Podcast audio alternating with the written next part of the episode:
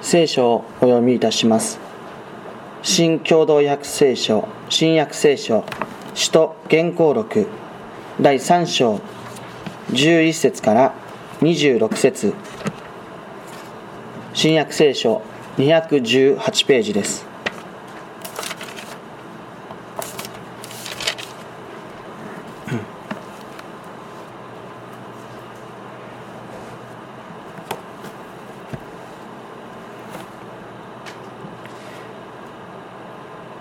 使徒原稿録第3章11節から26節。さてその男がペテロとヨハネにつきまとっていると民衆は皆非常に驚いてソロモンの回廊と呼ばれるところにいる彼らの方へ一斉に集まってきた。これを見たペトロは民衆に言った。イスラエルの人たち、なぜこのことに驚くのですか？また、私たちがまるで自分の力や信心によってこの人を歩かせたかのようになぜ私たちを見つめるのですか？アブラハムの神、イサクの神、ヤコブの神、私たちの先祖の神はそのしもべイエスに栄光をお与えになりました。ところがあなた方はこのイエスを引き渡しピラトが釈放しようと決めていたのにその面前でこの方を拒みました。聖なる正しい方を拒んで人殺しの男を許すように要求したのです。あなた方は命への導き手である方を殺してしまいましたが神はこの方を死者の中から復活させてくださいました。私たちはこのことの証人です。あなた方の見て知っているこの人をイエスの名が強くしました。それはその名を信じる信仰によるものです。イエスによる信仰があなた方一同の前でこの人を完全に癒したのです。ところで兄弟たち、あなた方があんなことをしてしまったのは指導者たちと同様に無知のためであったと私には分かっています。しかし神はすべての預言者の口を通して予告しておられたメシアの苦しみをこのようにして実現なさったのです。だから自分の罪が消し去られるように悔い改めて立ち返りなさい。こうして主のもとから慰めの時が訪れ、主はあなた方のために前もって決めておられたメシアであるイエスをお使わし、えー、使わしてくださるのです。このイエスは神が聖なる預言者たちの口を通して昔から語られた万物が新しくなるその時まで必ず天にとどまることになっています。モーセは言いました。あなた方の神である主は、あなた方の同胞の中から私のような預言者をあなた方のために立てられる。彼が語りかけることには何でも聞き従え。この預言者に耳を傾けない者は皆、民の中から滅ぼし絶やされる。預言者は皆、サムエルをはじめ、その後に預言した者も、今の時について告げています。あなた方は預言者の子孫であり、神があなた方の先祖と結ばれた契約の子です。地上のすべての民族は、あなたから生まれる者によって祝福を受けると、神はアブラハムに言われました。それで神はご自分のしもべを立て、まずあなた方のもとに使わしてくださったのです。それはあなた方一人一人を悪から離れさせ、その祝福に預からせるためでした。続いて、旧約聖書創世記第12章1節から3節旧約聖書の15ページです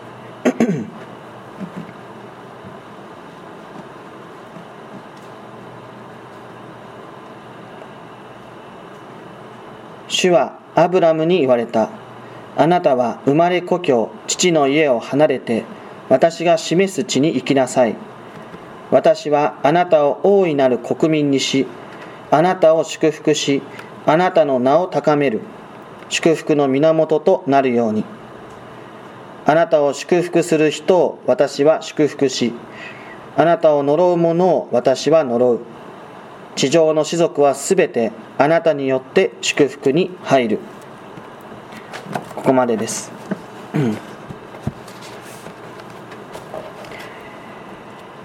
今朝私たちに与えられた御言葉は、えー、使徒言行録第3章11節から26節の御言葉で、えー、あります。えー、はじめに、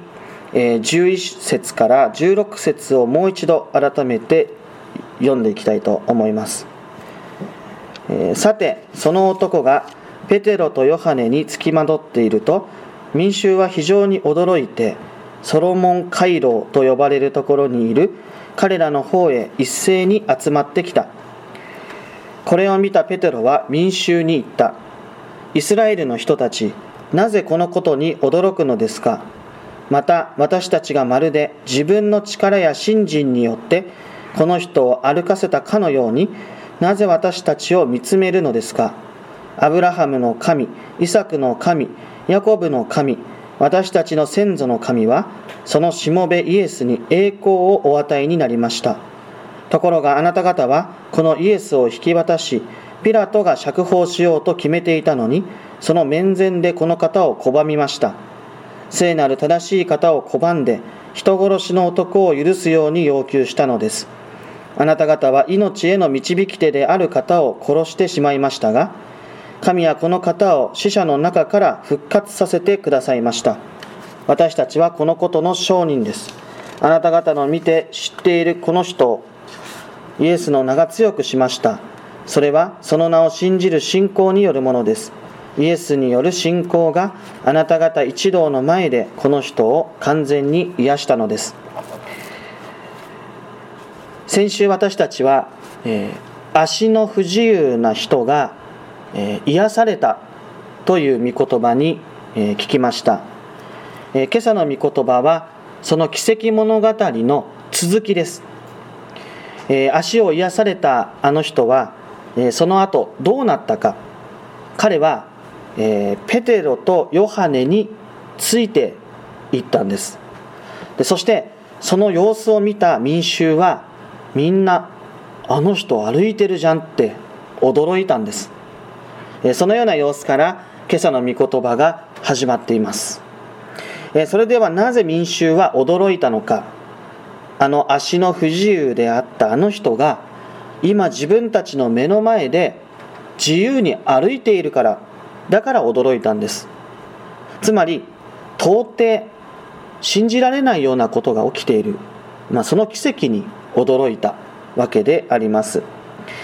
ただペテロはこのようにも申しております。私たちがまるで自分の力や信心によってこの人を歩かせたかのようになぜ私たちを見つめるのですか？とここで言われている私たちの力あるいは信心という言葉これは少しユニークな意味を持っていて魔術的なとか、えー、まあ、マジカルな力ですね。そういう力や信仰、まあ、信心というものことを表しています。つまりですねつまり民衆たちは、まあ、そのような少し違った視点であるいは間違った視点でペテロたちの姿を見つめていたということになるわけです。つまり何が言いたいのかと。それは奇跡を見たあるいは知ったもしくは経験をした。ただそれだけでは本当の救い正しい救い本当の信仰正しい信仰が生み出されていくことはないのだということがここからまず示されていることなんです、えー、ただ奇跡を見ただけ触れただけあるいは経験しただけ確かにそれは信仰を持つきっかけにはなるかもしれない。だけれどもその信仰が本当に完全に正しい筋道かどうかというとその保証はないと。その証拠に民衆は皆ペテロたちを魔術師の一人であるかのように見つめてしまっている、まあ、その様子からよく表されているのではないかと思うんです。では信仰はどこから来るのかということ。また、えそもそもこの力が一体どこから来たのか。えー、ペテロはそのことについてまず語り始めています、えー、この力は一体どこから来たのでしょうか？16節にははっきりと明確に記されております。あなた方の見て知っているこの人を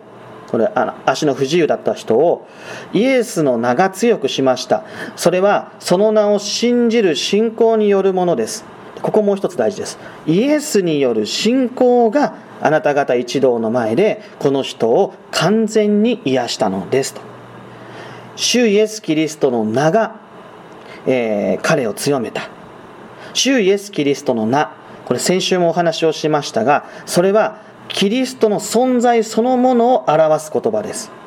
主イエス・キリストご自身がそこで働いてくださった。生きて働いてくださった。だからこの人癒され救われたんだと言ってるんです。ペテロやヨハネの力によってではない。言うならば教会を通して主イエス・キリストが今も生きて働いてくださった。そこに救いがある。この人はそういう救いを今頂いているんだと言っているわけです。でさらに申し上げるとここでは主イエス・キリストを信じる信仰がこの人を救ったと。でその信仰は一体どこから来るのか。イエスイエスによる信仰です。主イエス・キリストによってこの人のうちに信仰が生み出されていった。つまり救いというのはキリストによって与えられたその信仰によってキリストご自身の働きからいただく恵みなんです。信仰はキリストが与えてくださる。そしてその信仰によって、えー、キリストが働き私たちのうちに救いが実現していくんだと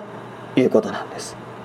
この足の不自由だったこの人が何か特別な、え、信仰を持っていたからとか特別な何かを持っていたからではありません。ペテルやヨハネが何かすごい力を持っていたわけではありません。ただただキリストが今も生きて働いてくださりこの人に信じる心の目を開いてくださりそしてそのことによってこの人を主のものとしてくださった。そして主がその人を癒してくださった。救ってくださったんだというわけです。鉄頭鉄尾キリストから始まりキリストによって救いが成し遂げられていくんだということです。ではここで言われている救いというのは一体何であるか、えー、もう一度そのことを確認したいと思います。それは、えー、これすごい言葉だなと思いました。完全に癒されるっていうことなんです。完全に癒される。ただ癒されたということではありません。完全な癒しです。ただ癒されたのであればその瞬間だけの癒しでありそれはむしろ不完全な癒しです。今ここで癒されていたとしてもいつかは死んでいくような不完全な癒しであります。死を超えていく癒しこそが本来あるべき完全な癒しです。完全にされるというのはそこまで癒されていくということ。死にゆく体が死にとらわれることのない完全な姿へと変えられていく。そこにこの人の救いがあり癒しがありそこに私たちに向けた向けた救いがある。この人は今キリストによって与えられたキリストを信じるその信仰によって罪や死から解放されまさに主の目に完全なものとして癒されていったわけです。でここにこそ教会を通して与えられる救いというものがあるわけです。そしてそれは今まさに教会を通して私たちに対しても与えられている誠の癒しの出来事だと、ま、そのように言えるのではないでしょうか。ここで言われていることは、えそれだけではもちろんありません。もしこの人を救ったのが主イエス・キリストそのものであるとするならばそれはどういう意味を表しているか。それは主イエス・キリストは今も生きているということです。死んだ過去の人はこの人を死から救うことはできません。だってその人が死にとらわれているんですから。ましてや今生きて信仰の目を心の目を開くこともできません。それゆえに私たちもまたこの人だけじゃないです。私たちもまた完全に癒され救われることもないでしょう。もし体の癒しが今この瞬間起きたとしても、えー、主イエス・キリストが今生きて働いておられないのであればそれは単なる魔術的な力で終わってしまうんです。しかし主イエス・キリストは今も生きてます。だからこそこの人に対しても私たちに対しても信仰を与えることができ完全な仕方で私たちを救い癒すことができる。キリストは死んでいません。今も生きて働いてます。それでは主は一体何のために今も生き働いているんでしょうか。天に昇られ神の右に座しているお方が精霊を通して今も私たちと共に生きてくださっている。何のためにそれをしてくださるのか。そのことを知るためにまずあの十字架の出来事が何であったか少し遠回りになるかもしれませんがそこからお話をしたいと思います、えー、ペテロはそこからお話話を始めていくわけです。えー、主イエス・キリストは確かにユダヤ人の手によって十字架で死にました。そして墓に納められました、えー、ピラトはイエス様主イエス・キリストを釈放しようとした。しかしユダヤの人たちはそれを拒んだ、まあ、そこに、まあ、神様の御心を拒み続けていく神様の御子を拒み続けていくユダヤ人の弱さ罪があったと言えるかもしれませんいやそうでしょうしかし、その罪の出来事すらも、実はそれも含めて神様の救いのご計画の中に置かれているんだっていうこと、置かれていたんだということ。そのことをペテロは語ります。13節アブラハムの神、イサクの神、ヤコブの神、あなたたちの先祖の神は、そのしもべイエスに栄光を与えになりました。ところがあなた方はこのイエスを引き渡し、ピラトが釈放しようと決めていたのに、その面前でこの方を拒みました。聖なる正しい方を拒んで、人殺しの男を許すように要求したんです。あなた方は命への導き手である方を殺してしまいましたが、神はこの方を死者の中から復活させてくださいました。私たちはこのことの証人です。えペテロはユダヤ人たちが今まで信じてきた神様が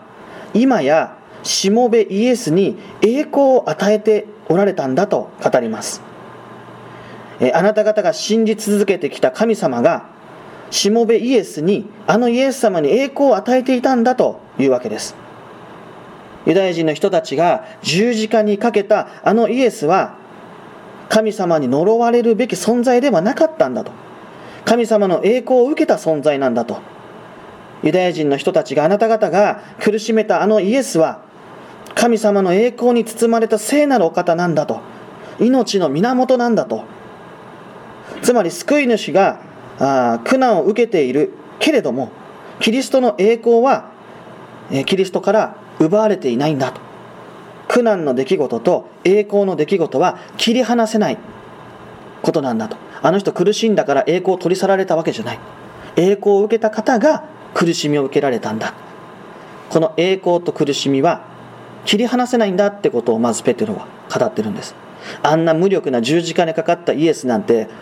神様の子供とは言えないよみたいなね。そういうことではない。あなた方が苦しめたあの十字架につけて傷を負わせたあの方は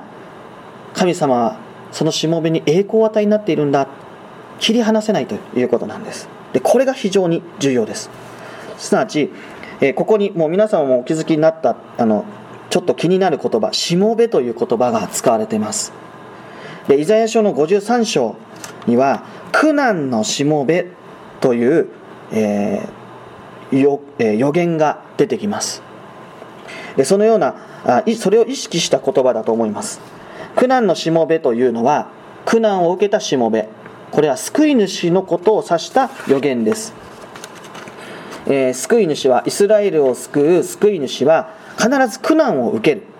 傷を負う。けれどその傷を負うことによってイスラエルの人たちが癒されるんだというそういう予言がイエス様がこの世にお生まれになるよりもっと前に、えあったわけです。でこの予言の通りに主イエス・キリストはこの世に来られた。そして傷を負われた。つまりユダヤの人々に傷を負わされることによってこの予言が成就した実現したわけです。言い方を変えて申し上げるならユダヤ人によるあの罪の出来事が今や予言の成就あるいは救いの出来事へと視点を変える出来事が視点を変えることになっていくわけです。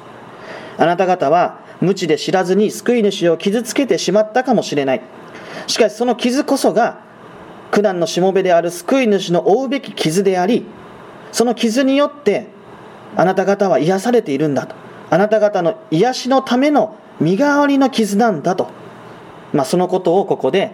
ペテロはユダヤの人たちに対して語ってるんです。あなた方は知らずに傷を負わせてしまったかもしれない。だけど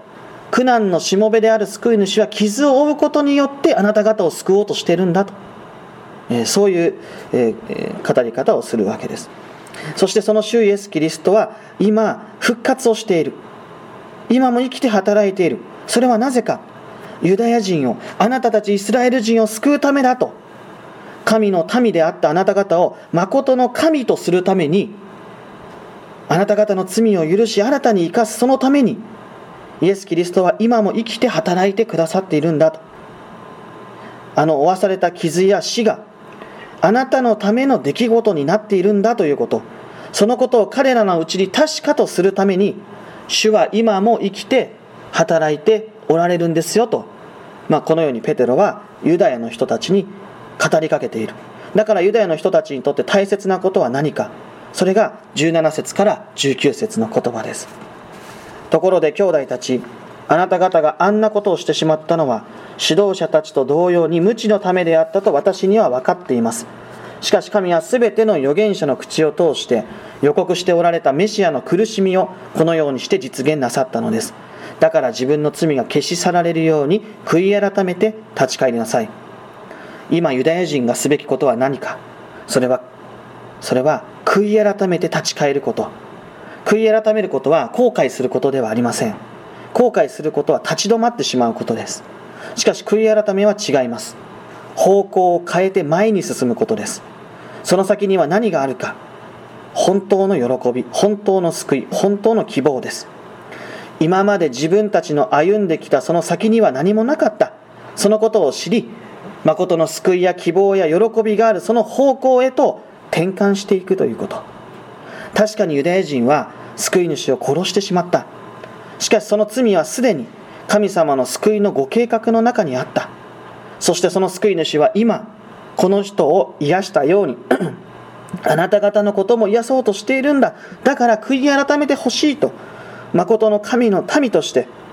新たに生き直してほしいと。ここに、えー、初代教会の大きな願いがあったとそのように言えるかもしれません。この話は後々私たちにも関わってきますのでぜひ、えー、関係ないと思わずに聞いていただけたらと思うんですがもう少しイスラエルの話をします、えー、そもそもイスラエルとは一体何か。それは神様によって選ばれた特別な人たちです。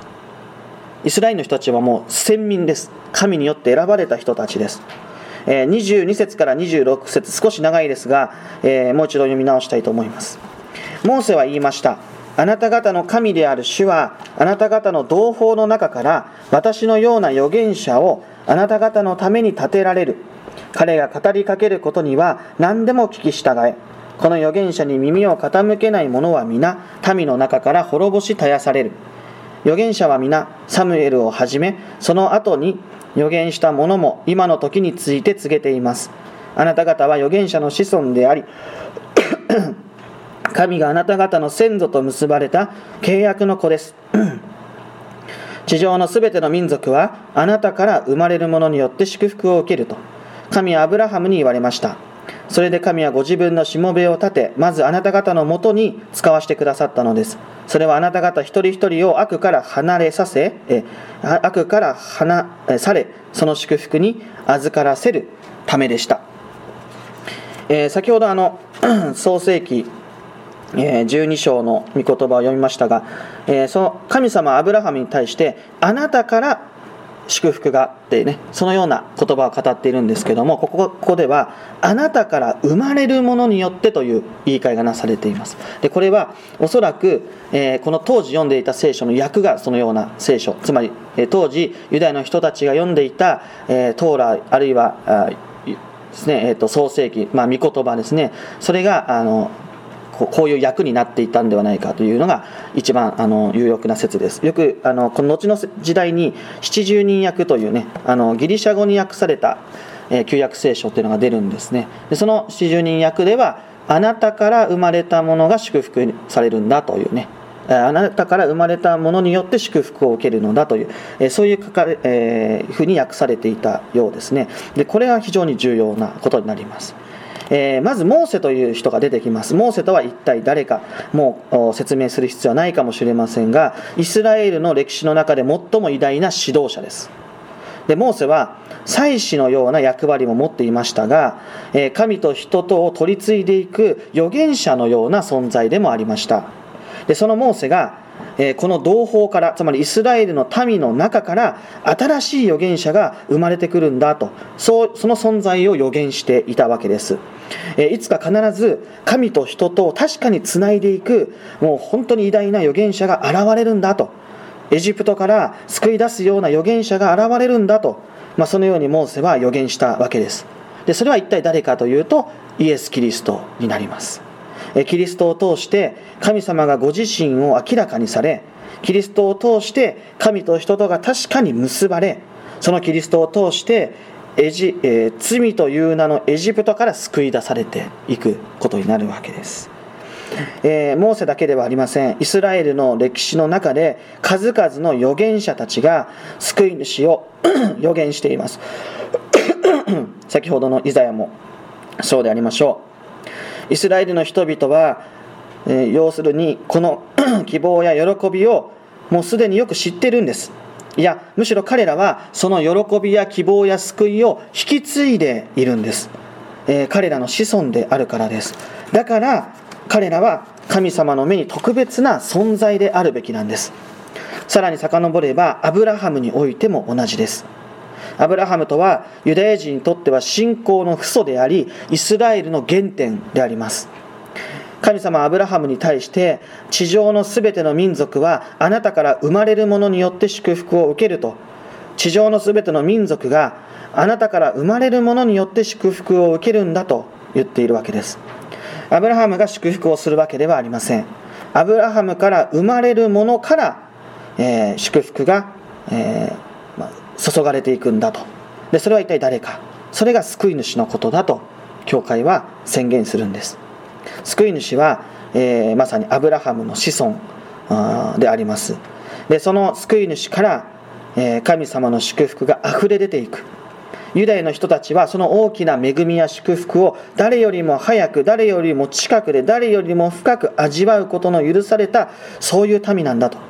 まさに神の民であり選ばれた人たちです。ユダヤの人々はこの祝福を一番近くで味わっていいんだと。その祝福の中で神の国を受け継いでいいんだと、まあ、そのように約束されて生きてきたはずなんです。そして、えー、歴史の中でたくさん罪を犯したくさんつまずいてきたかもしれないけどそのあなた方の中にキリストが来てくださり確かにあなた方が傷を負わせた救い主だったかもしれないけどその傷によってあなた方が癒される。そのために救い主は生きてくださっているんだ。そしてその救いを伝えるために今も生きてあなた方に語りかけているんだと。だから悔い改めてほしい。だから教会に戻ってきてほしい。誠の神として生きてほしいと、まあ、このようにペテロたちは、えー、語っていく。ここに初代教会の最初の願いがあったのでありましょう。しかし結果的にどうなってしまったか。ユダヤの人たちは、イエス様を拒みました。そしてキリスト教会をこの後拒んでしまう。拒絶してしまうことになります。この後ペテロとヨハネは逮捕され、えー、そして投獄されてしまうわけです、えまたその後数ある人たちが、えこの迫害によって殉教していくということが起こるわけです。それでは神様の救いのご計画ははいこれで終わりなのかということでしょうか それは違いますこの祝福はこの救いはこの希望は今や世界の全ての人たちにつまり私たちに向かって次に与えられることになるわけです。まあ、少し言い方を変えると順序があったわけです。まずは神の民、えだった。そして今や違法人である私たちに向けてこの祝福が移されていくことになるんだそうすることによって神様の救いの出来事は前進していくんですね。今まではユダヤ人としての血縁関係それだけが神の民としてのアイデンティティ証でありました。証明でありました。しかし今やユダヤ人だけではなく悔い改める全ての民が全ての人が誠の神の民神の子供として祝福を受けることができ神の国の相続人へと招かれていくわけです。あのキリストの救いは今や全ての人の救いになるわけです。あのキリストの死と復活は今や私たちを罪と死から解放する新しい命を与える恵みの出来事になっていくわけです。キリストは今も生きて私たちに信仰を与え新しい命を与え神の民として神の目にふさわしいものとしてくださるんです。神様の救いの歴史は今全世界の人々に救いを約束することでとどまることなく前進していくんだということになるわけです。そしてその私たちにはさらに希望が与えられています。それが20節です。こうして主のもとから慰めの時が訪れ、主はあなた方のために前もって決めておられたメシアであるイエスを使わしてくださるのです。このイエスは神が聖なる預言者たちの口を通して昔から語られた万物が新しくなるその時まで必ず天にとどまることになっています。えー、今この時代混沌とした時代と言えるかもしれません。さまざまな苦しみや悲しみ不安や恐れに支配された時代であると言えるでしょう。それは初代教会の時だけではなく今もそうです。しかし必ず慰めの時が来るのだと。この慰めの時はキリストと共に来るんだと。それがいわゆる世の終わりです。世の終わりは恐ろしい時の始まりではありません。それは慰めの時です。そしてこの慰めのという言葉はほっと息をつくっていうすごく可愛らしい意味を持ってます。慰めの時終わりの日は恐ろしい日ではない。慰めの時でありほっと一息入れられる時です。私たちはその恵みや希望を感じながら今を生きることが許されているわけです。かつてキリストを救い主を約束してくださったお方は本当にこの世にキリストを与えてくださいました。かつてキリストを通して救いを約束されたお方は本当にキリストによってその救いを成し遂げてくださいました。今や私たちはその約束を受けたものとして生かされています。そうであるならば神様がこの終わりの日の約束を忘れるはずはありません。では私たちにとって大事なことは何か。それは新しい神の民として生きる。その責任を果たすことです。それは何か。日々悔い改めて立ち返って生きることです。そして主を待ち望むことであります。日々キリストの救いの恵みを心に刻みつけ主が再び来たる日を待ち望む。そこに新しい民とされ永遠に神と共に生きるそれが許された私たちの責任ある姿ではないでしょうか。主イエス・キリストは今も生きています。皆さんに信仰が与えられているのが何よりも証でありましょう。そしてそのキリストは必ず目に見える仕方で再び来られます。その日を待ち望みながらその日に至るまで私たちは日々悔い改めて立ち返る心を持ち共に励まし合いながら歩みを進めてまいりたいと思います。祈りを捧げます。天の神様新しい御言葉の恵みに心から感謝します。かつてあなたが救うと約束したその約束はキリストによって実現しました。そして今私たちがそのキリストを通してまたキリストの体なる教会を通してその恵みは私たちに与えられています。心から感謝を申し上げます。どうかこの救いの恵みの中でさらに来たるべき日に向けて私たちもまた新たな神の民としての備えを十分になすことができますように私たちの信仰生活を導いてください。すべてのことを感謝し委ねて、この祈りを主イエス・キリストの皆によってお捧げいたします。アーメン。